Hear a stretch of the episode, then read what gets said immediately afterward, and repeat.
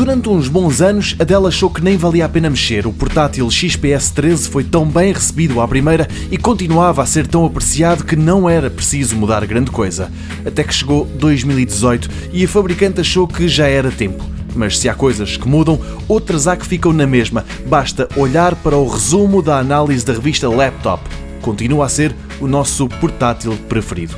Uma ideia com a qual o site Tech Radar concorda. O título do artigo, onde a publicação diz que tal é o novo XPS 13, é fazer com que o melhor portátil do mundo seja ainda melhor. O computador da Dell é mais um daqueles que já se rendeu aos ecrãs sensíveis ao toque.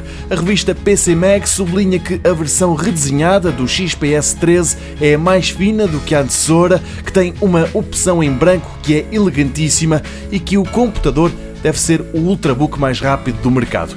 Mas também tem um reparo. Este é outro dos portáteis que enverdou pela adesão completa ao USB-C, uma mudança que deixa obsoletos muitos acessórios ainda do tempo do USB normal.